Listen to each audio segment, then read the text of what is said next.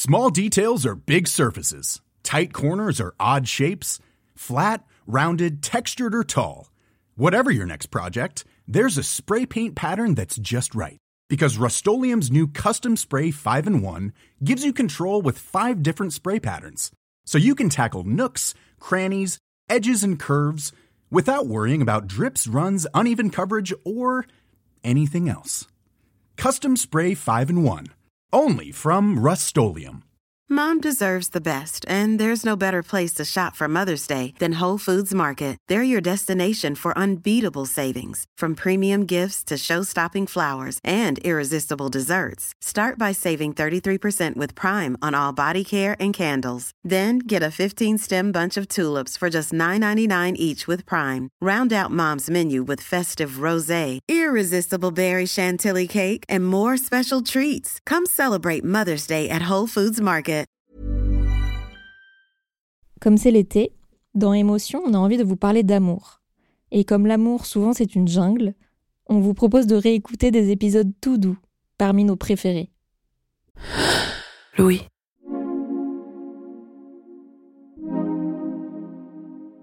On continue à s'intéresser à l'amour dans Émotion. Et on le fait une nouvelle fois dans le cadre de notre mini-série d'été faite par Maud Ventura.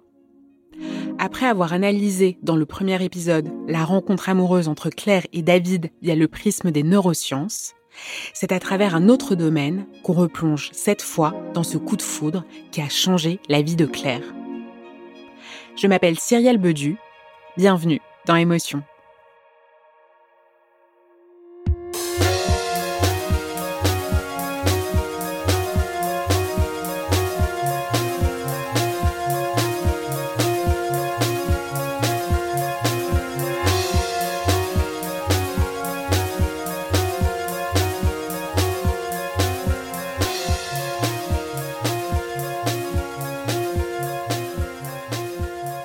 Juin 2014. Il est environ midi, je sors du cinéma, je suis allée à la séance du dimanche matin avec ma coloc et super copine Marion.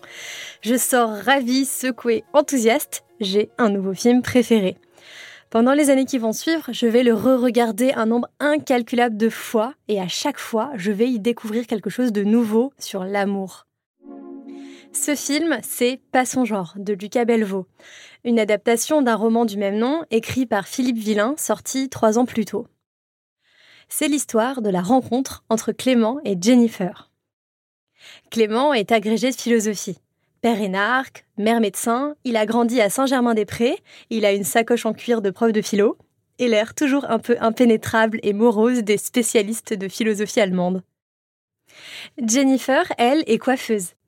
Elle vit seule avec son fils dans la banlieue d'Arras, porte des robes à paillettes pour ses soirées karaoké avec ses amis, chante dans sa cuisine le matin, adore son métier et les comédies romantiques américaines avec Jennifer Aniston. La rencontre amoureuse, c'est deux regards qui se croisent, c'est deux corps qui s'approchent, c'est deux cœurs qui battent en écho. Mais c'est aussi le rapprochement entre deux milieux sociaux, de niveaux de diplôme, de milieux professionnels, deux appartenances religieuses, deux systèmes de valeurs, deux capitaux culturels et deux capitaux économiques.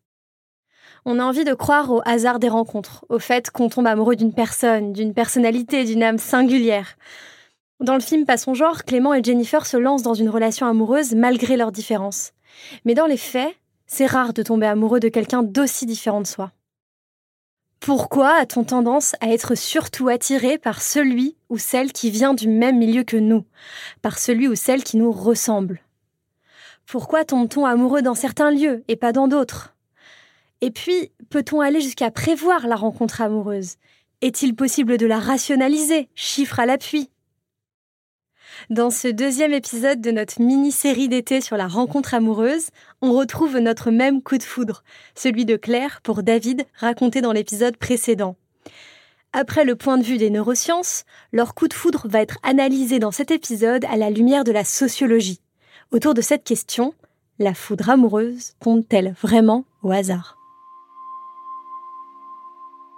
Souvenez-vous, le 19 septembre 2013 à 2h du matin, à Lyon, dans une salle surchauffée au milieu de la piste de danse et sous les lumières d'une boule à facettes, Claire va rencontrer David.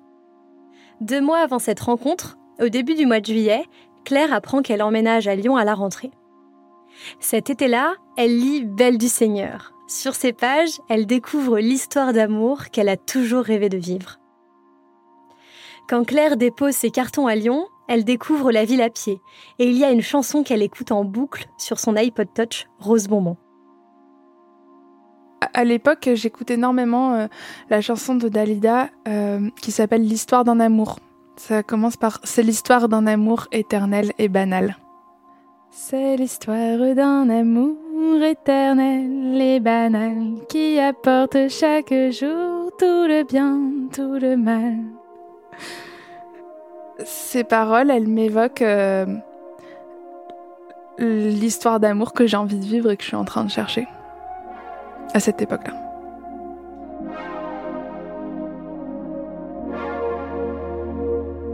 Claire ne le sait pas encore quand elle sautille dans Lyon en écoutant Dalida ou qu'elle lit Belle du Seigneur dans le train, mais tout ça prépare silencieusement le terrain pour sa rencontre amoureuse avec David quelques semaines plus tard. Car tout ça est en train de contribuer à forger son imaginaire amoureux et la manière dont elle va concevoir sa rencontre avec David. Pour la sociologie, la rencontre amoureuse, c'est des codes. Un peu comme le code de la route. Le code amoureux s'apprend. Ce n'est pas un processus naturel comme la diffusion de la dopamine dans le cerveau. On est socialisé à imaginer notre rencontre amoureuse de telle ou telle manière. Mais alors, si ça s'apprend, où est-ce qu'on apprend à tomber amoureux? Et si c'était dans les films qui marquent une époque Dans les chansons qui passent à la radio Dans les livres qu'on nous fait lire à l'école dans les couples célèbres qu'on admire et qui sont mis sur le devant de la scène médiatique, dans les mots que choisissent les journalistes pour en parler, dans ces séries téléféministes qu'on regarde beaucoup dans telle profession, ou dans ces podcasts anglophones qu'on écoute assidûment dans une autre. Ce sont toutes ces histoires qui nous apprennent à tomber amoureux. Et qu'est-ce que Claire a appris à ce sujet dans ses lectures? Eh bien que la rencontre amoureuse doit ressembler à un conte de fées et déclencher la foudre et la passion. Belle du Seigneur, c'est une histoire d'amour interdite. Euh, Ariane est mariée et Solal, euh, c'est extrêmement romanesque. Solal arrive euh, sur un cheval blanc, il l'enlève et leur histoire d'amour est grandiose, elle est sublime. Ils vivent que tous les deux, loin des autres, puisque elle est adultère. Ariane consacre tout son temps à se préparer pour quand Solal arrive, elle l'attend. Et donc, elle prend des bains pendant des heures et des heures, elle, elle, elle se coiffe, elle se shampouine, etc. Et quand elle arrive, elle veut que tout soit parfait. Et donc, euh, il y a une scène, par exemple, où Solal arrive. Là, c'est quand ils se sont pas encore enfuis ensemble. Et euh, elle a préparé euh, un plateau de thé, elle a, elle a révisé ce qu'elle va lui dire. Elle doit lui dire lait ou citron d'une voix un peu enchanteresse. Et en fait, quand il arrive, elle dit laine ou coton. Et elle fait tomber la théière. Et, et la scène est absolument pas conforme à, ce qu'elle avait prévu. Et donc là, elle, tombe par terre, elle, se met, elle panique, et Solal s'agenouille à, côté d'elle, lui prend les mains. Et la dernière phrase du chapitre, c'est Agenouillés, ils étaient ridicules, ils étaient fiers et beaux, et vivre était sublime.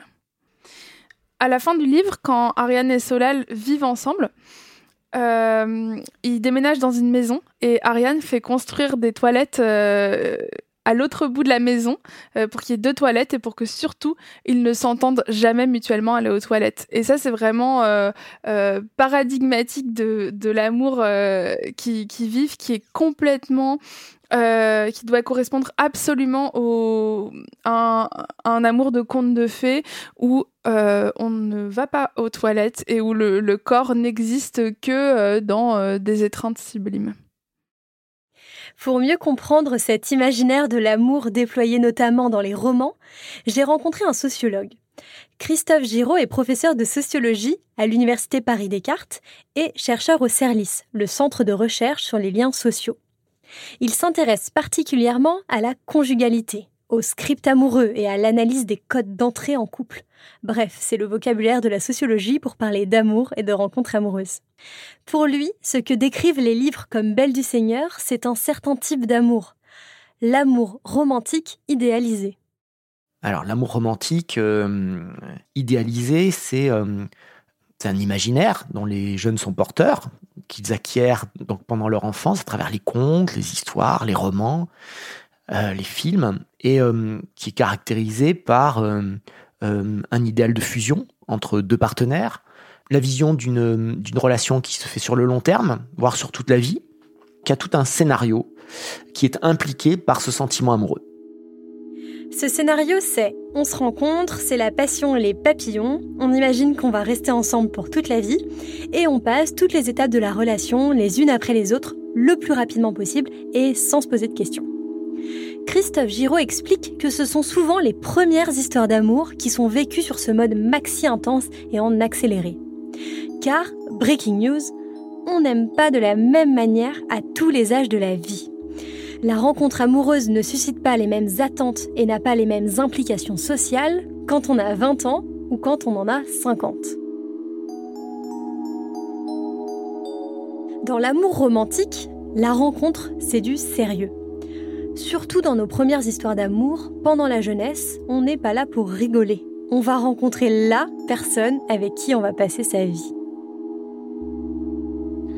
l'homme que le garçon que je rencontre, euh, je veux que ce soit le père de mes enfants, très clairement.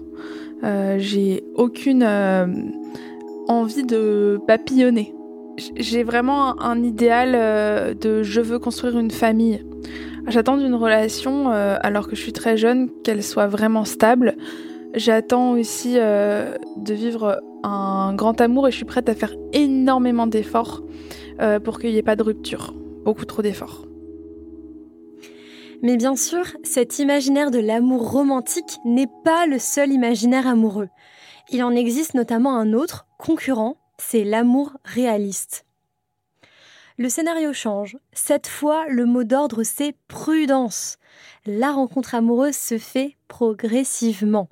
Il faut prendre le temps d'apprendre à connaître l'autre et de voir au fur et à mesure ce que cette rencontre pourrait donner. Et pour nous aider à bien comprendre la différence, Christophe Giraud a un exemple bien précis en tête, celui du dessin animé La Reine des Neiges de Disney. Dans La Reine des Neiges, donc il y a ce, modèle de l'amour romantique de type coup de foudre, puisque donc euh, euh, la jeune sœur, euh, donc qui la, donc la sœur de la, Reine des Neiges, donc fait la rencontre d'un jeune homme sur le port qui la sauve pas de la noyade, mais donc elle, est tombée dans le port. Et donc, ils se rencontrent, et puis ils s'apprécient. Elle est, un peu, elle est séduite. Et donc, dans la scène suivante, la sœur va voir la Reine des Neiges et lui dit on veut, se marier. Et là, c'est le clash, puisque la Reine des Neiges dit mais c'est pas comme ça que ça se passe, tu le connais depuis trop peu longtemps pour pouvoir te marier. Et parce que l'amour suppose du temps et pas le coup de foudre. À la fin du dessin animé, on s'aperçoit que la Reine des Neiges, Elsa donc, avait raison de mettre en garde sa petite sœur Anna, car le prince en question était mal intentionné. Et Anna développe finalement des sentiments amoureux pour leur compagnon de route, Christophe, celui avec le avec qui ce n'était pourtant pas du tout l'amour au premier regard.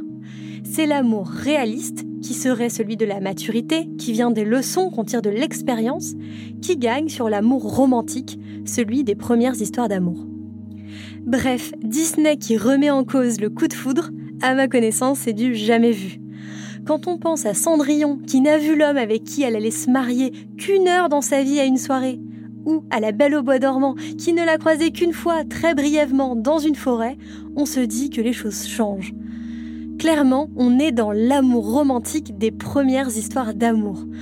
Et on attend maintenant un personnage Disney qui aurait déjà été en couple avant. Mais dans chaque époque, ce qui est intéressant, c'est que différents imaginaires amoureux cohabitent. Ce n'est pas soit l'amour romantique, soit l'amour réaliste. Ce n'est pas un nouveau modèle amoureux chasse l'autre. C'est plutôt qu'on est socialisé dans un joyeux mélange contradictoire de tout ça. Moi, je trouve ça vertigineux de se dire que notre manière de vivre la rencontre amoureuse est construite par notre milieu, par notre genre, par notre époque et par tout ce qu'on lit, voit, écoute depuis notre enfance. Et vous, vous êtes-vous déjà demandé de quoi était constitué votre imaginaire amoureux?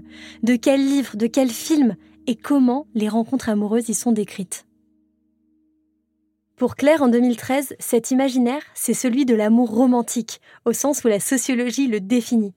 Elle a été biberonnée au livre de Stendhal, Le Rouge et le Noir, et La Chartreuse de Parme, à Belle du Seigneur, d'Albert Cohen, et aussi aux chansons d'amour de Dalida. Mais retournons à Lyon. 19 septembre 2013, le soir de la rencontre. Les paroles de Dalida plein la tête et des citations de Belle du Seigneur plein son carnet, Claire part en soirée. On se rencontre euh, dans une soirée euh, organisée par l'école, euh, dans un lieu dans lequel on se retrouve tous les jeudis soirs, qui est le lieu de fête de l'école, et il n'y a pas de personnes extérieures à l'école. Parfois, il y a des musiciens qui sont invités, mais sinon, personne n'est pas élève dans cette école. Donc ça fait une ambiance assez particulière, les gens commencent à se connaître, on est le 19 septembre, donc la rentrée a eu lieu depuis 17 jours, mais euh, les gens se sont fréquentés énormément. Il y a eu énormément de soirées. Et euh, donc, on a repéré des, personnes déjà, et on est vraiment dans un milieu extrêmement euh, homogène et en vase clos. Qu'on se rencontre à une soirée étudiante, dans une station-service ou chez des amis, pour la sociologie, le lieu de rencontre est très significatif.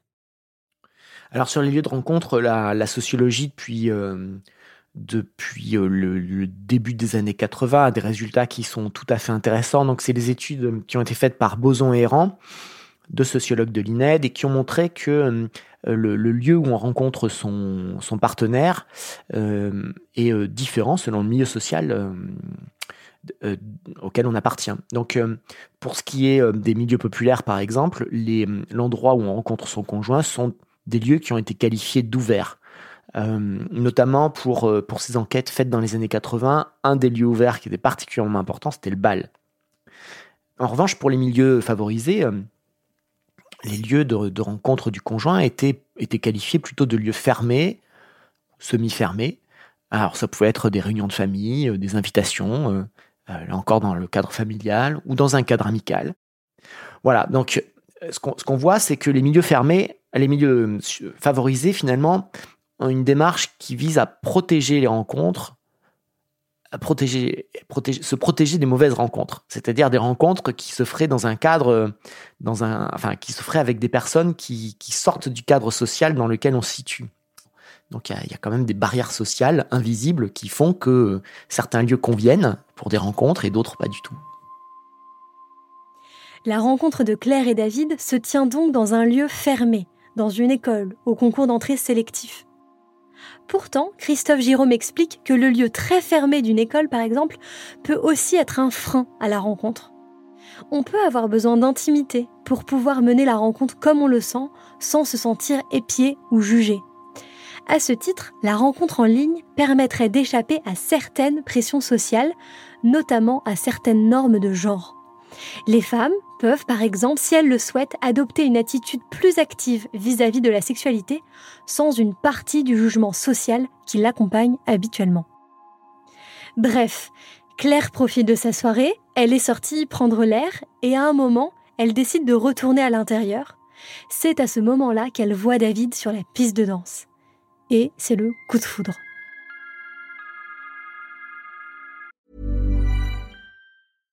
One size fits all seemed like a good idea for clothes. Nice dress. Uh, it's a it's a t-shirt. Until you tried it on. Same goes for your healthcare. That's why United Healthcare offers a variety of flexible, budget-friendly coverage for medical, vision, dental, and more. So whether you're between jobs, coming off a parent's plan, or even missed open enrollment, you can find the plan that fits you best. Find out more about United Healthcare coverage at uh1.com. That's uh1.com.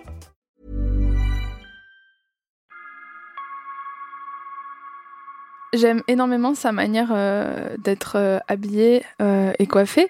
Il a un t-shirt blanc Euh, très joli, bien coupé, euh, qui lui va très bien, qui est tout simple mais faussement simple. Le, genre, euh, j'ai pas réfléchi avant de venir, j'ai mis cette première chose qui sort de mon placard et qui est qui me va extrêmement bien, qui met ses épaules en valeur. Et puis surtout, il a cette étoile de David autour du cou qui m'attire, qui est dorée. Et puis il a un un pantalon beige euh, donc le pantalon un petit peu des mecs euh, un peu BCBG euh, qu'ils ont tous à ce moment-là. il a des baskets du genre gazelle, pareil. Tous les garçons un petit peu fashion ont ça. Et puis il a des lunettes qui lui vont super bien. J'adore ces lunettes. Il, il, a des lunettes un peu Ray-Ban à monture en écaille un petit peu large, qui sont les lunettes à la mode à ce moment-là. Et, il a ces petits cheveux un peu ébouriffés euh, qui me plaisent. Il a vraiment l'air d'un étudiant en lettres à 3 km. Comme on l'a vu dans le premier épisode, la rencontre amoureuse passe par la vue. C'est son sens privilégié. Mais quand Claire voit David pour la première fois, qu'est-ce qu'elle voit exactement? Parce qu'elle ne voit pas qu'un beau regard et un beau sourire. David, c'est aussi des vêtements, une allure, une coiffure, une paire de chaussures. Autant de signaux qui disent beaucoup, beaucoup de nous. Quand on rencontre quelqu'un, on a euh, des impressions euh, qui sont pas toujours très claires et qu'on n'explicite pas forcément très très bien. Mais on a des impressions, c'est-à-dire la personne nous plaît ou la personne nous déplaît c'est pas forcément des choses très très conscientes, mais quand on rencontre un partenaire potentiel, la façon dont il est habillé, la façon dont il se tient, la façon dont il est coiffé, la façon dont il est rasé, euh, peut nous choquer, peut nous attirer tout particulièrement, parce que euh, on est habitué à voir ce type de, démarche, de posture, euh, d'esthétique, et que c'est quelque chose qui nous semble normal alors ce ne sont pas des règles euh, à proprement parler, mais ce sont euh, des façons de voir ou de percevoir un, potentiel partenaire. Christophe Giraud explique qu'on perçoit bien plus chez l'autre que ce dont on a immédiatement conscience. On ne le formule pas, mais on juge, on évalue, on compare toutes ces perceptions, et ça, ça porte un nom. un habitus, c'est un ensemble de dispositions c'est-à-dire euh, ce sont euh, des, façons de percevoir, des cadres de perception, des cadres qui, nous permettent de juger les autres. Ce ne sont pas des habitudes à proprement parler parce que euh, aller tous les, tous les jours prendre son pain, donc c'est une habitude, c'est pas un habitus, c'est pas l'incorporation en fait de, de pratiques en tant que telle.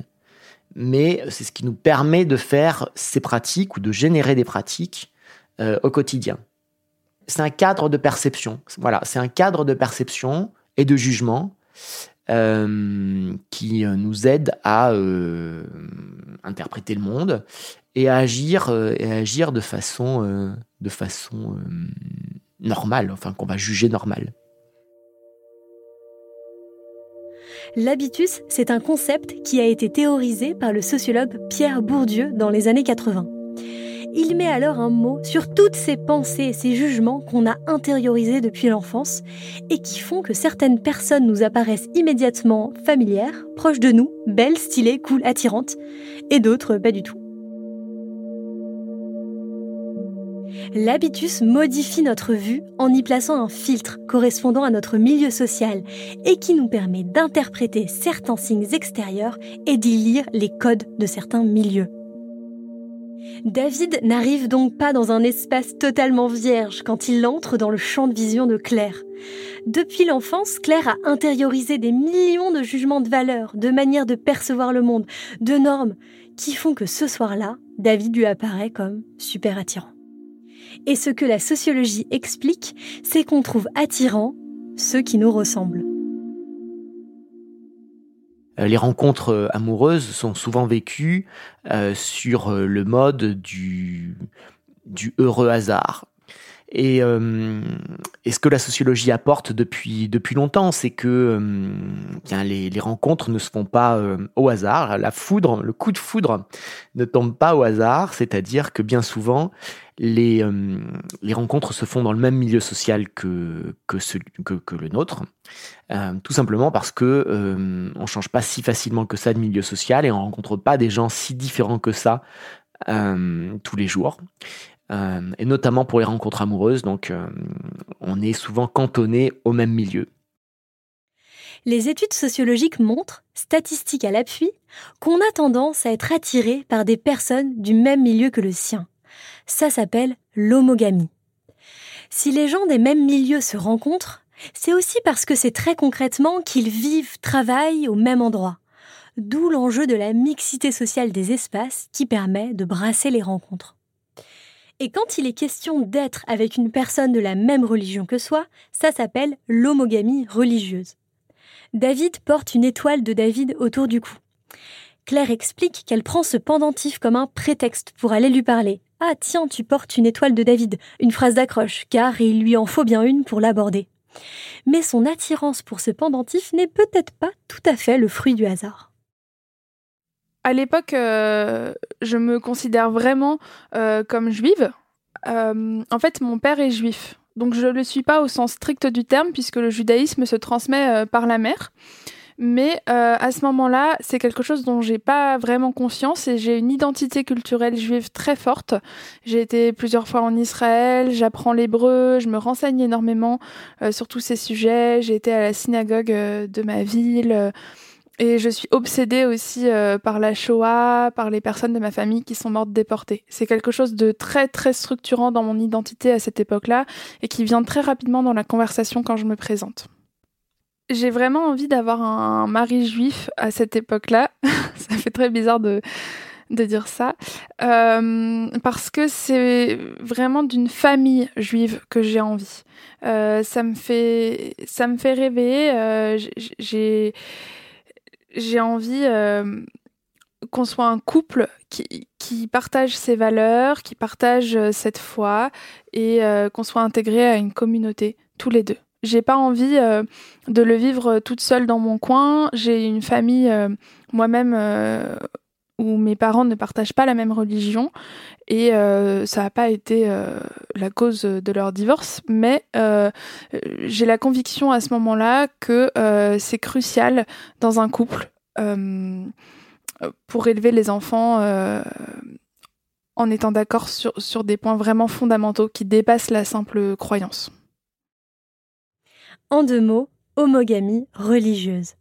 Christophe Giraud explique que c'est aussi une manière de ne pas avoir à renégocier certaines choses dans le couple. C'est un compromis en moins à faire sur quelque chose qui est vécu pour certains comme essentiel. D'ailleurs, contrairement à ce qu'on peut penser, la rencontre en ligne dont on parlait tout à l'heure ne veut pas dire forcément sortir de son milieu, ouvrir les rencontres, éviter l'homogamie. Car l'habitus ne se met pas sur pause quand on ouvre Tinder. On juge les photos de profil dont les normes changent en fonction des milieux sociaux, ou encore les fautes d'orthographe. Le social n'a pas été mis entre parenthèses. Le constat est le même dans la télé-réalité. Prenons l'exemple de Love is Blind, une émission de Netflix. Le concept, enchaîner les speed dating à l'aveugle pour trouver la personne de ses rêves. Mais même sans la vue, on juge d'une manière de parler ou d'un prénom. Lorsque la très sympathique et patiente Diamond et le très sûr de lui et très riche Barnett se rencontrent à l'aveugle, il lui demande si Diamond est son vrai prénom ou un nom de stripteaseuse. Bref, même sans la vue, nos scripts amoureux tournent à plein régime. Pour revenir à Claire et David, ils font les mêmes études, ils viennent du même milieu intellectuel et privilégié, ils ont la même religion, ils se rencontrent dans un milieu fermé. Ça coche toutes les cases de l'homogamie, cette histoire. Ça a l'air simple comme bonjour, tentant d'en arriver à la conclusion que tout était écrit d'avance. Le déterminisme a parlé. Claire devait rencontrer David. Sauf que, sauf que non, c'est pas si simple. Il y a bien un déterminisme, mais ce déterminisme, il ne va pas euh, jusqu'à dire que euh, vous étiez déterminé à rencontrer tel individu. Euh, c'est un déterminisme probabiliste, c'est-à-dire que euh, ça signifie que quand vous rencontrez quelqu'un, quand vous vous mettez en couple, il y a de fortes chances pour que ce soit quelqu'un qui soit du même milieu social que vous, donc soit milieu social d'origine, soit milieu professionnel. Euh, donc dans la soirée, dans la soirée donc de la personne, donc de Claire, enfin que vit Claire, donc dans, dans cette dans cette école, donc elle peut rencontrer un, un grand nombre de garçons euh, lors de cette soirée. Donc sociologiquement, il y a de fortes chances que, qu'un couple puisse émerger ou une histoire puisse émerger à l'intérieur de ce, de ce lieu qu'est l'école. Mais il n'y a aucune, aucune chose qui peut nous indiquer sociologiquement que ce sera avec David plutôt qu'avec euh, Thomas ou, euh, ou Jean-Paul. Comme vient de nous l'expliquer Christophe Giraud, la sociologie peut donc expliquer une rencontre amoureuse, mais elle ne peut pas la prévoir. La sociologie permet d'expliquer la rencontre de Claire et David avec les concepts d'homogamie ou d'habitus. On comprend après coup pourquoi Claire a pu être attirée par David. Mais la sociologie n'aurait jamais pu prévoir que Claire tomberait amoureuse ce soir-là de lui plutôt que de n'importe quel autre garçon présent dans la salle avec les mêmes déterminations sociales. Le déterminisme permet de faire des probabilités, mais ce n'est pas une fatalité. La sociologie n'est pas un oracle antique, on n'est pas dans une tragédie racinienne. Claire est libre. La rencontre amoureuse garde donc encore une part d'inconnu. C'est ce qu'on continuera de voir dans le troisième et dernier épisode de notre mini-série consacrée à la rencontre amoureuse. Là, c'est la philosophie qui nous apportera un dernier éclairage sur le coup de foot de Claire pour David.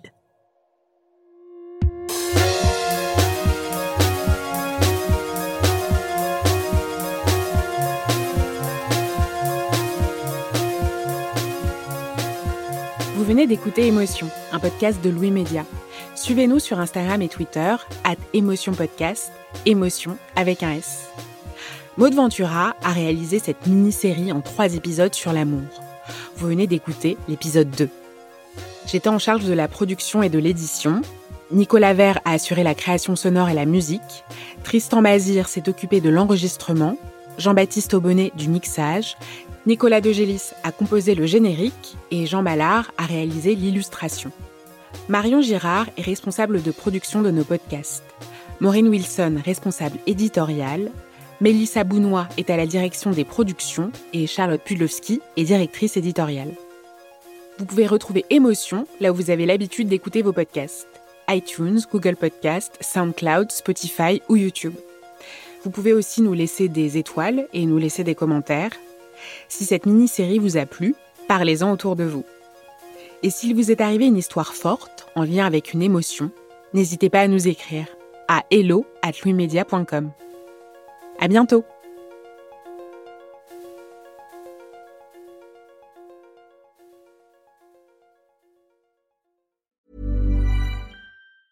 Small details are big surfaces. Tight corners are odd shapes. Flat, rounded, textured, or tall. Whatever your next project, there's a spray paint pattern that's just right. Because Rust new Custom Spray 5 and 1 gives you control with five different spray patterns. So you can tackle nooks, crannies, edges, and curves without worrying about drips, runs, uneven coverage, or anything else. Custom Spray 5 and 1.